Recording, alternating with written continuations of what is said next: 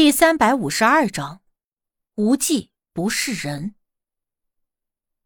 无忌点了点头，说：“顾福生已经走了。”我眼瞅着大姑在屋里，便拉着她往外走。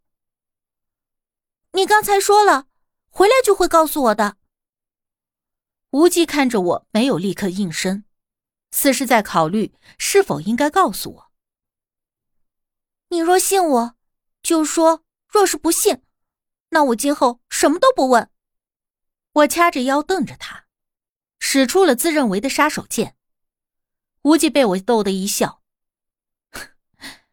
你已经这么说了，我还怎么敢不答？”那你是愿意告诉我了？我很惊喜。那你想知道什么？无忌一副准备知无不言的模样。我怕有些话大姑听到了不大好。便拉着他找了个没人的地方。现在可以问了。站定之后，无忌倒是主动的开口。他好不容易愿意回答我的疑问，可一时间问题太多，我倒是不知道该从哪里问起的好。索性我便想到了什么，问什么。沈小叶是谁？这是我当下最想知道的问题。听到“沈小叶”三个字。无忌面容上的淡笑顿了那么一瞬，但也只是刹那间，又恢复如初。我就知道你会问起他来。他是你的初恋女朋友，你们不会结婚了吧？我脑中浮现出了各种八点档电视剧的狗血情节。无忌摇了摇头，只是一个朋友。朋友。青梅竹马，我追问，无忌又摇了摇头。认识不久，那你为什么一听到顾福生说起他，就立刻变得不一样了？显然，那个沈小叶对你十分的重要。我强调道。无忌沉默了一瞬，才说道：“沈小叶与我并不是十分重要，只是他的死与我有关。”我愕然的愣了一下，之前所以为的种种，原来都没有猜对。可是转瞬间，我又忽然想到了一点不对劲。不对啊，顾福生说他听到了沈小叶的遗言，而你和顾福生又是在古墓认识的。这么说来，你们早就认识了，在古墓之前。我承认。方才看到无忌如此在意那个沈小叶的时候，我是有些吃醋的，从而一脑袋只关心那个沈小叶和无忌到底是什么关系，却忽略了最重要的时间点。这会儿知晓他二人并非情侣，我这脑子也终于变得正常思考，方才意识到了这一点。无忌没有犹豫，很明确的点了点头。没错，他突然间这么痛快的承认，反而让我有点不知所措。我寻思着他会顾左右而言其他，或者找其他的理由借口去否认的。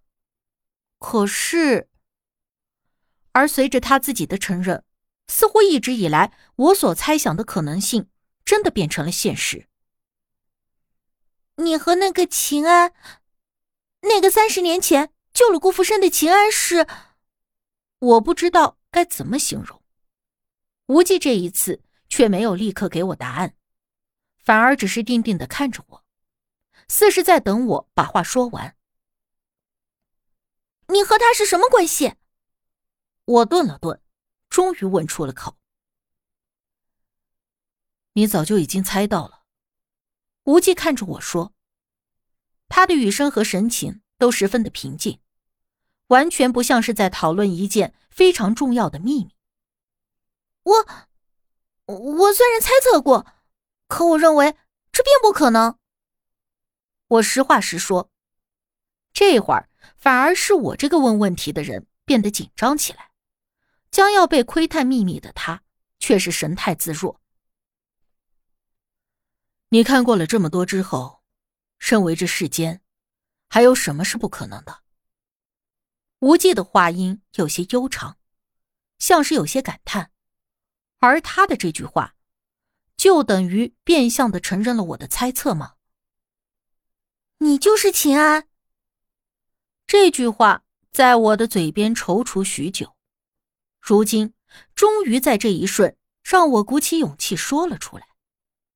我一瞬不瞬的看着他的眼睛，生怕那眼中有什么是一闪而过。我却又抓不住的，可是什么都没有。他的眼中淡然的就像是一汪镜湖，甚至这在我看来惊世骇俗的答案，却并未能在他的眼中激起丁点的涟漪。他淡定的就像是一座山，像是那千百年的苍天古树，像是天空中随风而走、随遇而安的云。像是亘古不变的日月星辰，被你发现了。他忽然轻浅一笑，带着些许的玩世不恭，像是玩捉迷藏的孩子，终于还是被抓到了。同时，那目光中还有些许的释然之色。我却无法如他一般淡定自若，而是惊得仓皇着后退了两步，碰巧。踩上了一块石头，踉跄着差点跌倒，而他眼疾手快，一把抓住了我的胳膊，将我拉了回来。我察觉到他手掌中传来的力度和温度，依旧是那么的熟悉。可是如今知道了秘密的我，却没办法做到坦然应对。我下意识的扭了一下手臂，从他的手中抽了出来。而他看着顿时一空的手，眼中流露出些许的苦笑。我这才意识到，刚才的动作是有多伤人。庆生啊，庆生，你是糊涂了吗？无忌帮了你多少次，什么时候不都是以你为先，把你保护的妥妥当当？试问，如果没有他在身边一直护着你，就凭你那一瓶子不满？半瓶子晃荡的能耐，早死了八百遍了。如今不过是得知了他的一点不为人知的秘密，就要做出如此伤人的举动，拒他于千里之外吗？好好看看，站在面前的这个人，依旧是那个时时刻刻都守护在你身边的无忌啊！不，不，就算他是无忌，可他究竟是个什么东西？他身体有温度，他会流血，他看似和常人无异，但是，若按照顾福生所说，那无忌三十年前就是这副模样，只不过那个时候他的名字叫做秦安。如今三十年过去了，顾福生早已成为了一个花甲老者，而无忌却还依旧是二十五六岁的年少模样，这一切。太匪夷所思，我怎么能不畏惧？如果吓到你了，很抱歉。无忌的话说着，径自的往后退了一步，与我拉开了些许的距离。而看着我们之间那分开的咫尺之距，我忽然心里揪着一般的疼。不，对不起，我，我不是这个意思，我只是，我只是，只是不知道该怎么样去思考、去面对这件事。小神，你没有做错任何事。无忌的话说着，下意识的抬起了手，想要摸我的头，可是他的手抬在了半空中，又落了下去。我心里一阵空落落的，说不上来是什么滋味。对于他的这个让我惊骇的秘密，我真的是心生畏惧。可同时，我又很怕，因为这件事情，我们从此疏远。你，你是人类吗？我嗫嚅着问。无忌忽然轻笑，他似是觉得这个问题很有趣一般。当然。可是，你不会老。受了伤以后的伤口比正常人愈合的更快，这是为什么？还有，你和大姑认识了也很多年了，而你的容貌一直都没有改变，所以大姑也知道你的事情，是不是？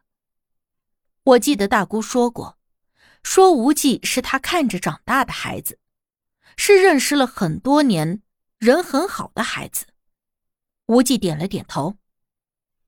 不要怨大姑，是我请求他帮我保留这个秘密。为什么？你为什么要瞒着我这件事？我不解。既然大姑都知道，为什么只有我一个人被蒙在鼓里？因为，无忌说到这里，轻叹了一声，看着我的目光变得愈发的悠长，好像透过我看向了更远的地方。因为什么嘛？我追问。因为我只希望。以普通人的身份留在你身边。他语声沉缓。可是，可是你终究不是普通人。等我三十岁的时候，你还会是如今这副模样；等到我八十岁的时候，你依旧还是这副模样。我忽然有些沮丧。如果这对你造成了困扰，我……无忌吞吞吐吐的话说到了一半，看着我：“你什么？”我下意识的追问：“如果因为我的问题，对你造成了困扰，我会离开。”他一脸严肃认真的说：“